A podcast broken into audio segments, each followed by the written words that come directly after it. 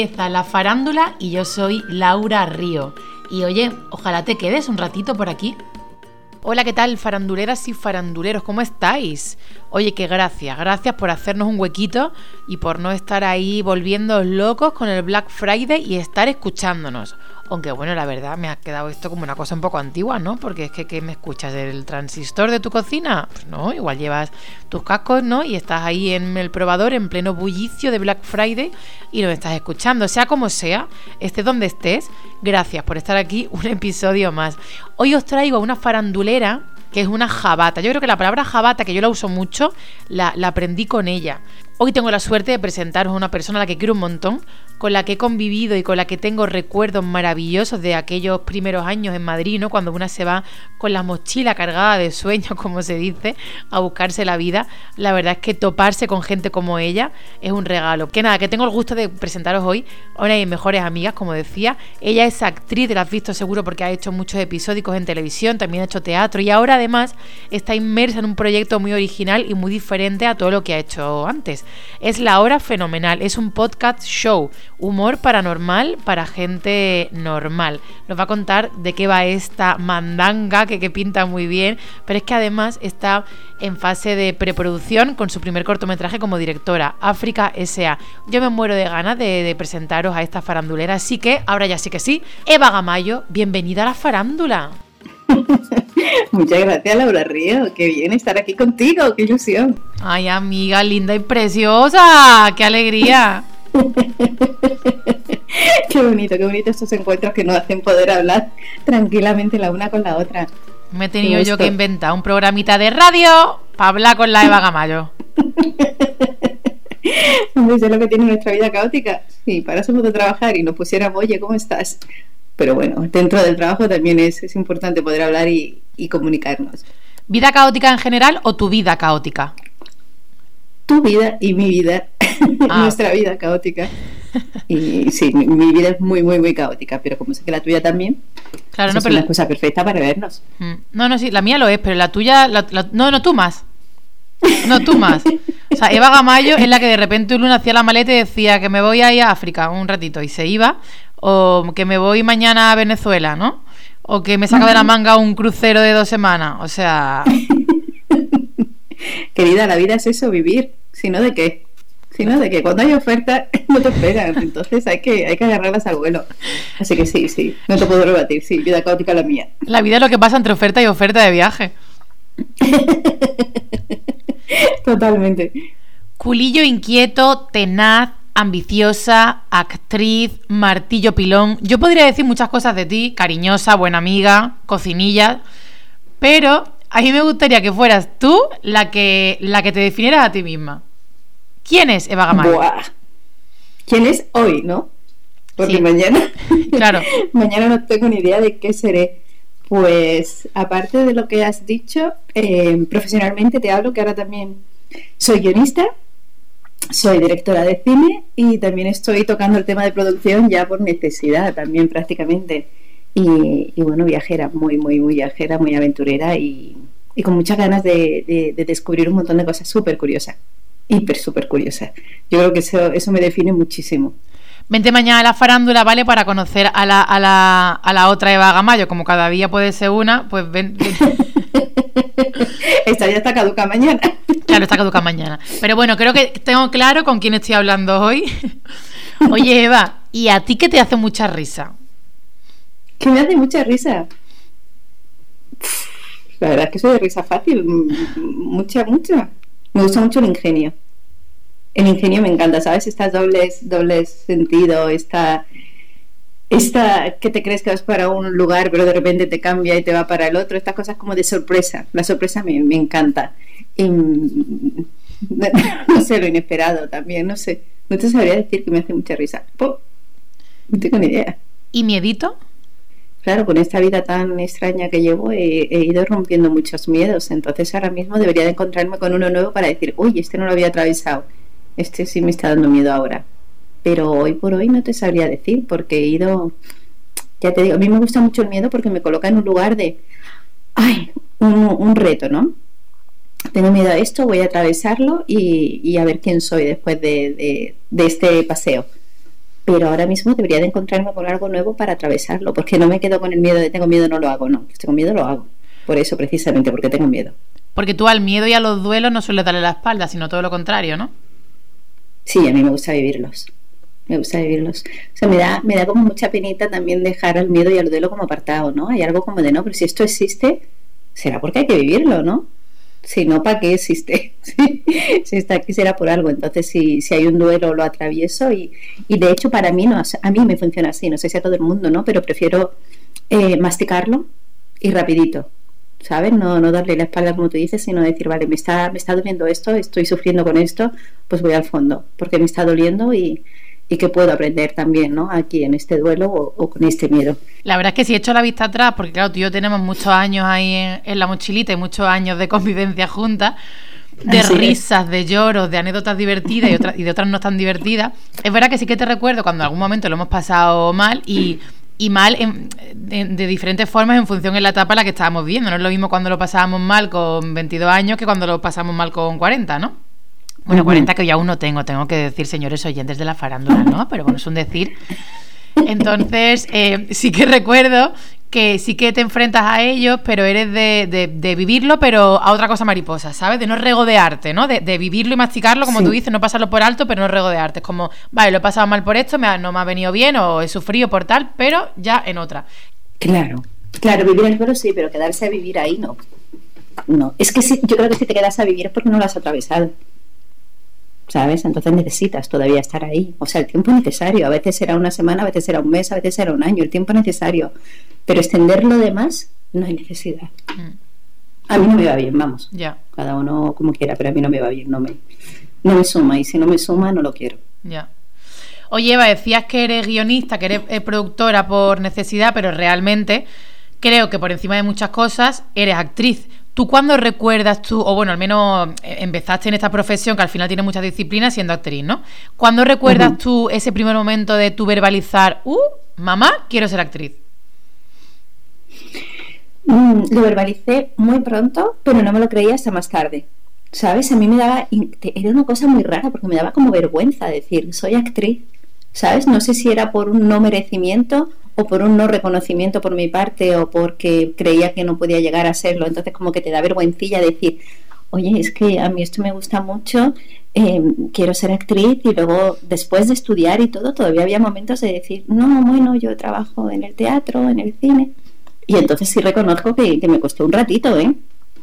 Pero quiero ser actriz eh, lo tuve claro prontito. Entonces allí en Granada me, hice todos los cursos que había, tampoco eran tantos, porque Granada en aquella época no había tantos, pero me los hice todos, todos. Y entonces yo fui como de alguna manera, ¿no? También diciendo, esto me está gustando. Y mi familia ya iba asumiendo, ¿dónde está la niña? Pues en clase de teatro, otra vez. Y entonces al final, eh, sin darme cuenta, fui haciendo mi caminito, ¿no? Hasta que me fui a la escuela de Málaga y ya todo el recorrido en, en todos los países, ciudades y demás como actriz, pero pero sí que lo verbalicé pronto, pero, pero chiquitito.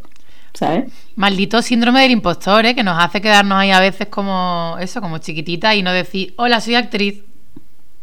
Bueno, yo no lo llamaría síndrome del impostor, yo creo que era algo como de, de asunción, ¿sabes? De, porque yo pensaba que yo no podía ser actriz, o sea, yo no sé qué, qué pensamiento tenías tú de pequeña, pero yo a los actores lo veía como algo que a mí no me pertenecía pero no porque no pudiera formar parte, sino porque no sabía cómo se hacía, no tenía ningún referente cercano que me abriera ese mundo, tenía referentes de millones de profesiones, pero de, del arte, ninguna. Entonces era como, ¿cómo se llega hasta ahí? El desconocimiento me hacía eh, creer que yo no podía, pero no por impostora, sino por, por, no saber cómo llegar. Pero yo te tengo que decir que estoy un poco harta de, la, del, del, de las palabritas del síndrome del impostor. A mí me molesta mucho porque ahora como guionista y como directora yo soy muy nueva en esto, pero no me siento impostora. Yo soy la guionista y soy la directora que soy hoy por hoy. Seré mejor, seguramente, porque tendré más conocimiento, pero yo no soy una impostora. O sea, tengo más de 20 años como actriz, tengo más de 20 años en un recorrido artístico y, estoy aprendiendo muchísimo para poder hacer los mejores guiones y las mejores direcciones y las mejores producciones, pero hoy por hoy soy esta. ¿Sabes? Entonces no, eh, no me gusta lo del síndrome del impostor. Yo ya no, ni quiero decirlo, ni quiero que me lo digan ni nada porque no me lo siento. No, es verdad, es que vivimos ahí como en chiquitito. Pues mira, no, disculpa, ¿sabes? Perdona, podemos mejorar, obvio, sí, y mejoraremos. pero como, como todo, ¿no? A base de, días y de horas que le he hecho, pues era mejor, pero hoy por hoy soy esta guionista, esta directora y esta actriz. Total. Es lo que hay. Oye, Eva, y en esta carrerita de, de Noes, que por cierto, la semana pasada hablamos con Roberto Gonzalo, que él es un es mentor y es coach y tal, y me decía, los noes, o sea, el no es el camino hacia el sí. O sea, un, sí está lleno de noes, ¿no? Y digo, ojo, qué guay verlo así, porque a veces, madre mía, cuánto cuesta digerirlo.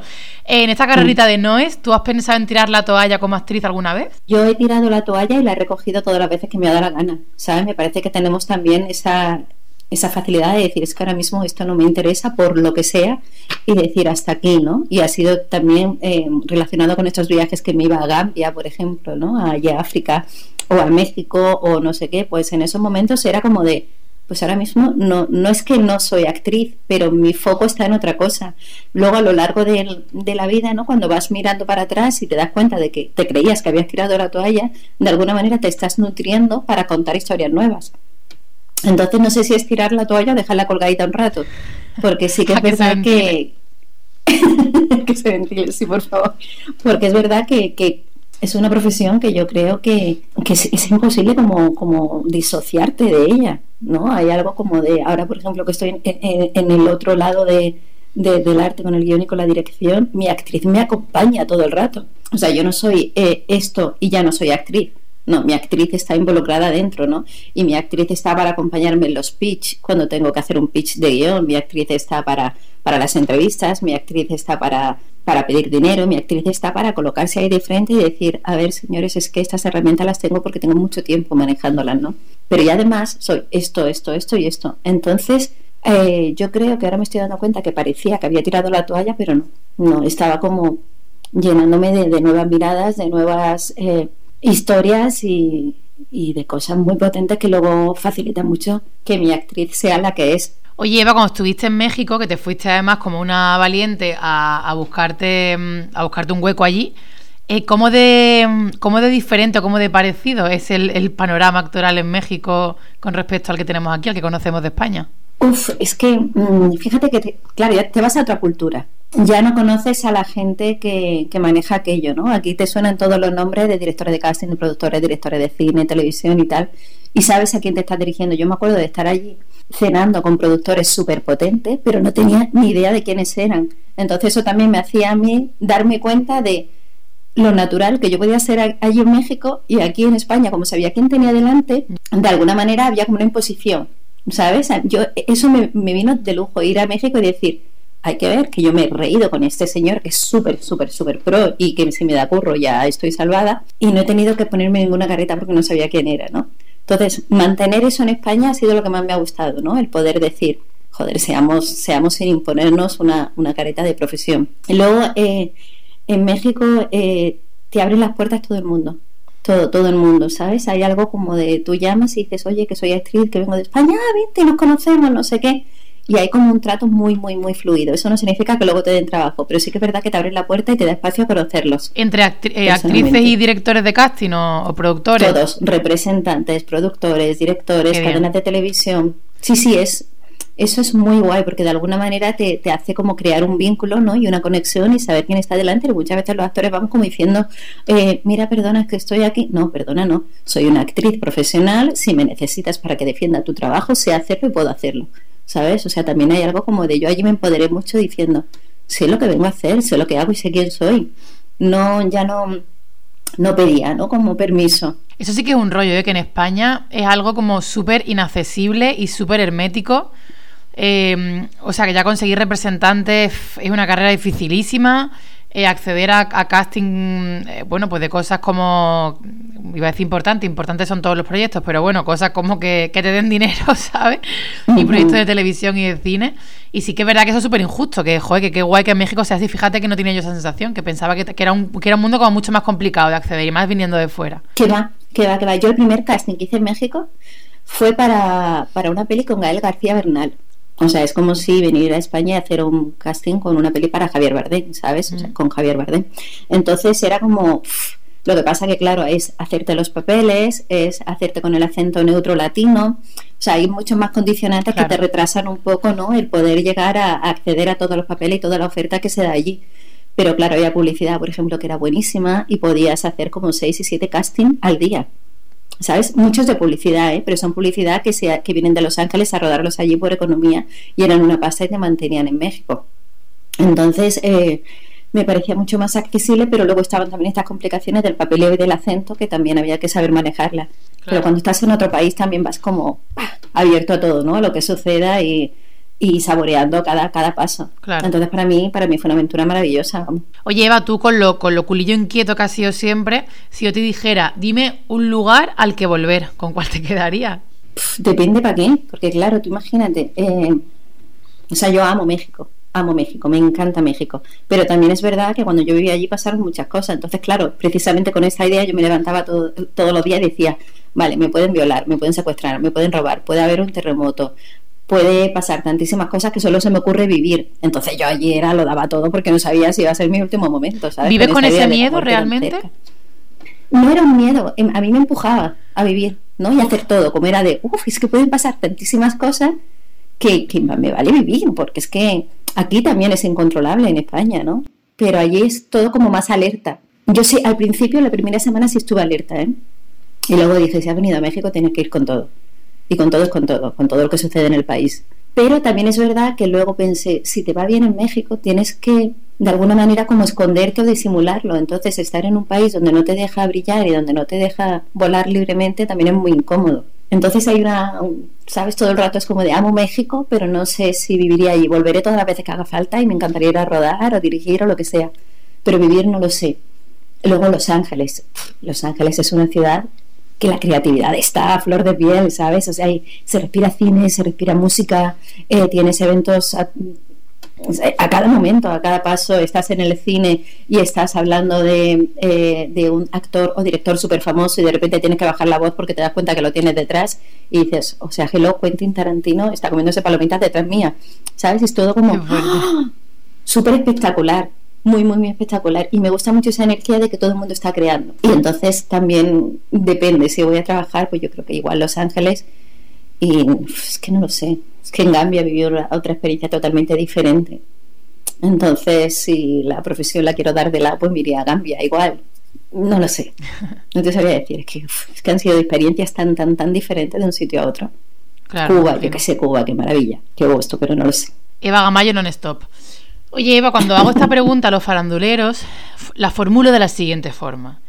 ¿Quién crees que fuiste en tu vida anterior? Pero creo que contigo el tiempo verbal lo tengo que cambiar, ¿no? O sea, quiero decir, o sea, ¿quién fuiste en tu otra vida? ¿Sabes? Porque yo creo que tú no es una cosa de que, de que, de una ensoñación, o sea, creo que tú tienes la certeza de quién fuiste en tu vida anterior, porque además a ti te encanta esta cosa un poco mística y espiritual, ¿no? Sí, sí, obvio, obvio, me he hecho yo mis sesiones de regresiones, obvio, obvio. amiga, amiga, si hay alguna cosa oculta, a mí me gusta ir allí, ¿no? Y decir, a ver, a ver qué sucede por aquí que no he mirado.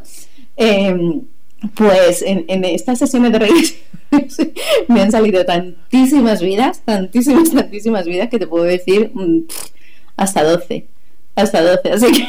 Pero ¿y eso, eso es verdad? O sea, quiero decir que te salgan 12, no es que la regresión se ha hecho mal y no coincide, ¿no tendría que salirte solamente una? Pregunto desde la ignorancia, pues, ¿eh? que tú sabes que yo con este tema... No sé. No lo sé, Laura, porque claro, yo, yo eh, es verdad que en este, este momento confesión, ¿no? en el momento de regresión eh, yo decía, tío, no sé si me estoy imaginando todo esto, porque hay una capacidad creativa de escribir, actuar y todo, que, que, tienes la capacidad de imaginarte vidas, obvio. Igual sí, ¿eh? Pero, pero una sensación muy rara, porque yo sentía como que volaba en la camilla ¿sabes? Escuchaba al terapeuta, escuchaba todo lo que estaba pasando alrededor de la sala, pero no podía eh, interactuar con nadie, ¿sabes? Estaba con una especie de limbo y empezaron a pasar vidas que, bueno, el mismo terapeuta me dijo, lo normal es que veas una. Has visto seis en esta sesión y seis en la anterior. Ah, en una misma sesión, tú te pegabas el viaje de verte en seis vidas diferentes. Sí. O sea, eso es la droga, ¿no? Del futuro, te quiero decir. Imagínate para una actriz, qué maravilla. A lo mejor trabajo no tengo, pero mira, esta tarde he hecho seis papeles. Pero tiene que terminar tu reventadita, ¿no? Levantarte la camilla y decir, uff, me voy a costar, vamos. ¿Sabes qué pasa? Que cuando el, terapeuta está contigo, siempre aparece. Ah, bueno, no sé si es así, ¿eh? A, mí me aparecía siempre un momento como el, momento del conflicto de esa vida y él como que lo sanaba. Entonces también fuimos como muy al grano, me parecían esos conflictos y él los sanaba. Entonces de alguna manera no es tanto cansancio como descarga, ¿sabes? Pero, pero fue muy, fue muy guay. a mí esto me encanta, sea verdad, sea mentira, da igual, yo me lo gocé mucho. Sí, a ti te encanta. Y la verdad que cuando vivíamos juntas, mucho feng shui, mucha cosa, mucha cosa mística, y a mí me, me ha costado siempre, porque yo creo que eso o eres o no eres, ¿no? Bueno, no sé, luego hay gente que se convierte, hay gente que poco a poco la vida le hace... Sí, pero yo no, yo no soy mística, Eva sí, ¿no? Y ya está. Pero mira, y, lo bien que convivimos. Oye, Eva, tú has ido siempre un poco de. Yo comedia no.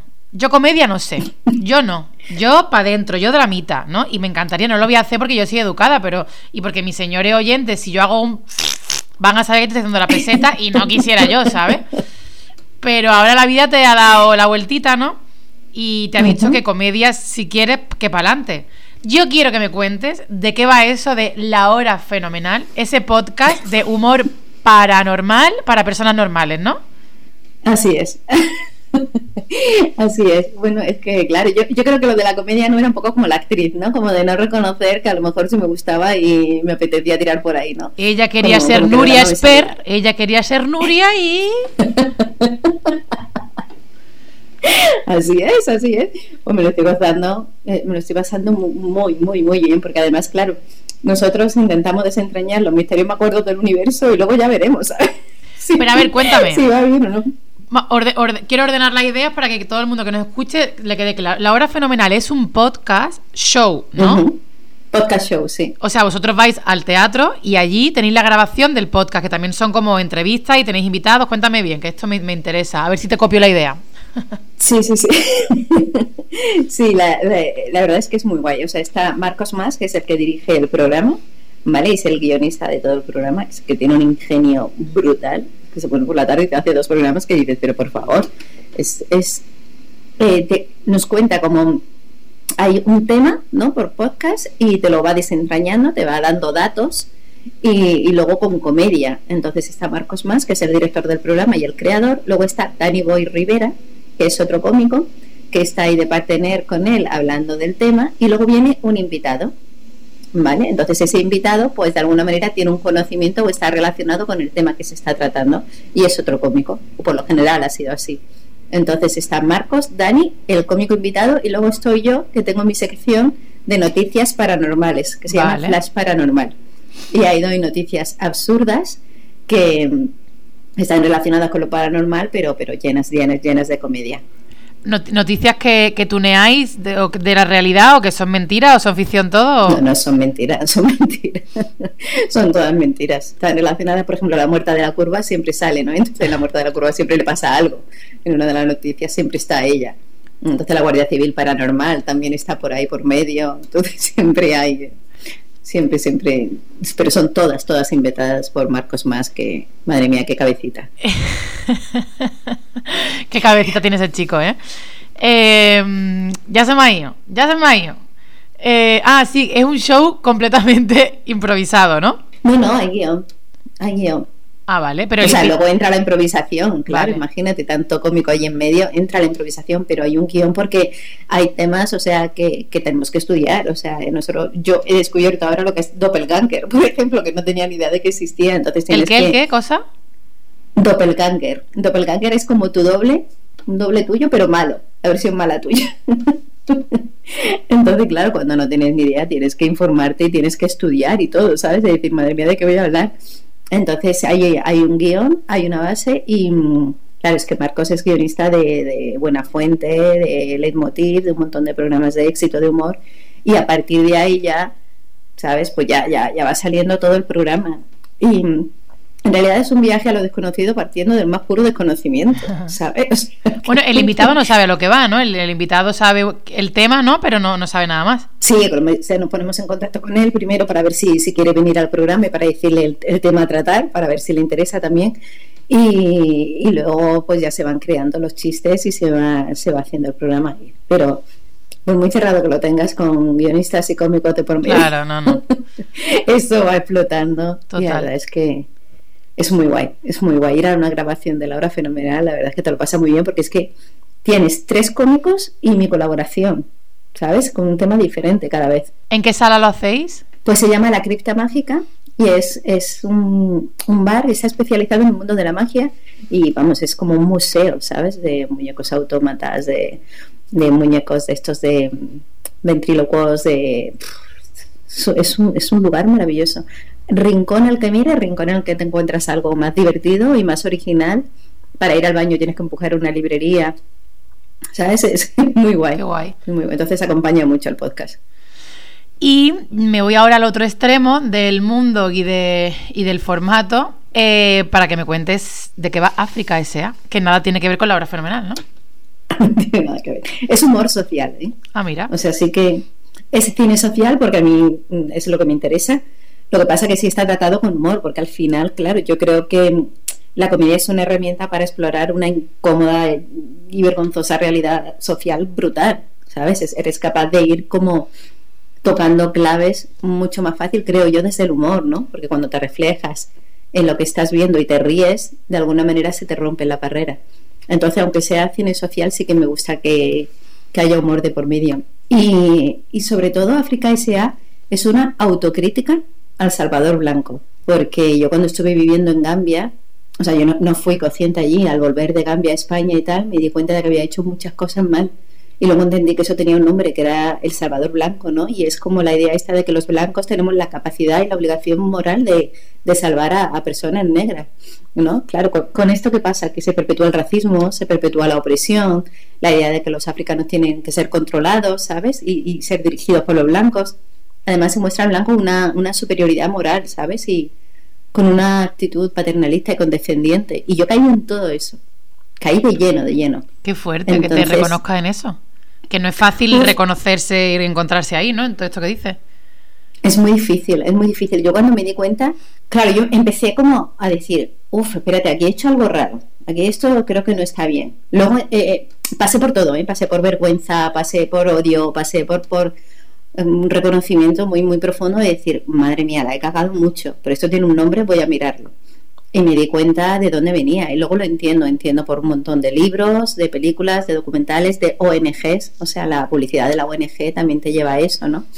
Que te, te da la, la, idea de que tú como blanco puedes y tienes el deber de ayudar a no solo a negros, ¿eh? solo también asiáticos o también estuve en India como Salvadora Blanca, ¿sabes? Yo he caído muy de lleno. Entonces cuando reconoces esto, pues pasas por una travesía de, de mucho dolor y mucha vergüenza y luego dices, hostia, vale, vale, la he cagado, voy a hacer cine con ello.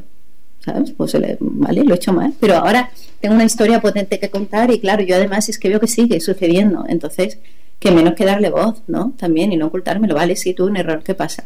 Pues ya está, hablemos de ello. Entonces también hay una crítica a las redes sociales, una crítica al, al blanco que cuelga la foto y a las personas que dan por hecho que son buenas personas por estar en una foto con un negro. ¿Sabes? Hay, hay, hay mucha crítica, hay una revisión de la caridad también, ¿no? Es muy fácil comercializar con la pobreza. Entonces tiene, tiene muchísimos guiños y muchos giros. Y África S.A. se llama así porque cuando hablamos de África, hablamos de África como si fuera un país, ¿sabes? Como si no tuviera una diversidad cultural, cuando África es un continente con 54 países y con más de 1.500 lenguas y dialectos. O sea, la diversidad cultural de África es impresionante. Pero todavía en nuestro discurso hablamos de África como, bueno, África, me voy a África. No, perdona, te vas a África, pero ¿dónde? Te vas a Gambia, te vas a Senegal, te vas a Nigeria, te vas a, Sudáfrica, te vas a Marruecos. Es que es un mundo totalmente diferente, ¿sabes? Culturalmente y lingüísticamente y entonces mucho mucho mucho que ver, mucho que descubrir, mucho que encontrar. Y yo, incluso reconociéndome como Salvadora Blanca, todavía estoy aprendiendo mucho, ¿sabes? Y todavía me doy cuenta a veces que digo, uff, espérate, este comentario o o este error. De hecho, escribiendo el largo, porque también tengo un largo que, tiene un poco que ver con esto, me di cuenta que había vuelto a caer. Y había vuelto a, salvar a mi expareja de allí, ¿no? Como si no tuviera ni voz ni voto. Y dije, ostra, ostra, hay que profundizar más porque lo sigues haciendo. Entonces eso es un poco explorar esta idea a través del cortometraje y, y es cine social y es humor. Me gusta mucho la, la Eva directora con la que me he topado hoy, ¿eh? África S.A. es un cortometraje que está en fase de, preproducción y que, y que, yo estoy deseando que, lo ruedes y poder verlo en, en salas de cine porque no sabía que, bueno, me podía imaginar un poco que, era, que era cine social, pero no que tocaba esos palos en los que creo que todos nos podemos sentir ya no solo identificados, sino avergonzados, ¿no? Porque creo que todos hemos caído eh, en alguna de esas cosas. Sin ir más lejos, yo cuando he empezado la entrevista te he dicho, ¿has vivido en México, en, en, en África? Entonces sí que es verdad que te das cuenta de que vamos cayendo todos en esas cositas que dice.